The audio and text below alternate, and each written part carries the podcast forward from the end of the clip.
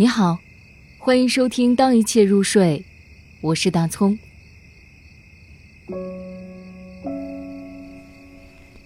彗星，北岛。回来，或永远走开。别这样站在门口，如同一尊石像，用不期待回答的目光讨论我们之间的一切。其实难以想象的，并不是黑暗，而是早晨。灯光将怎样延续下去？或许有彗星出现，拖曳着废墟中的瓦砾和失败者的名字，让他们闪光、燃烧、化为灰烬。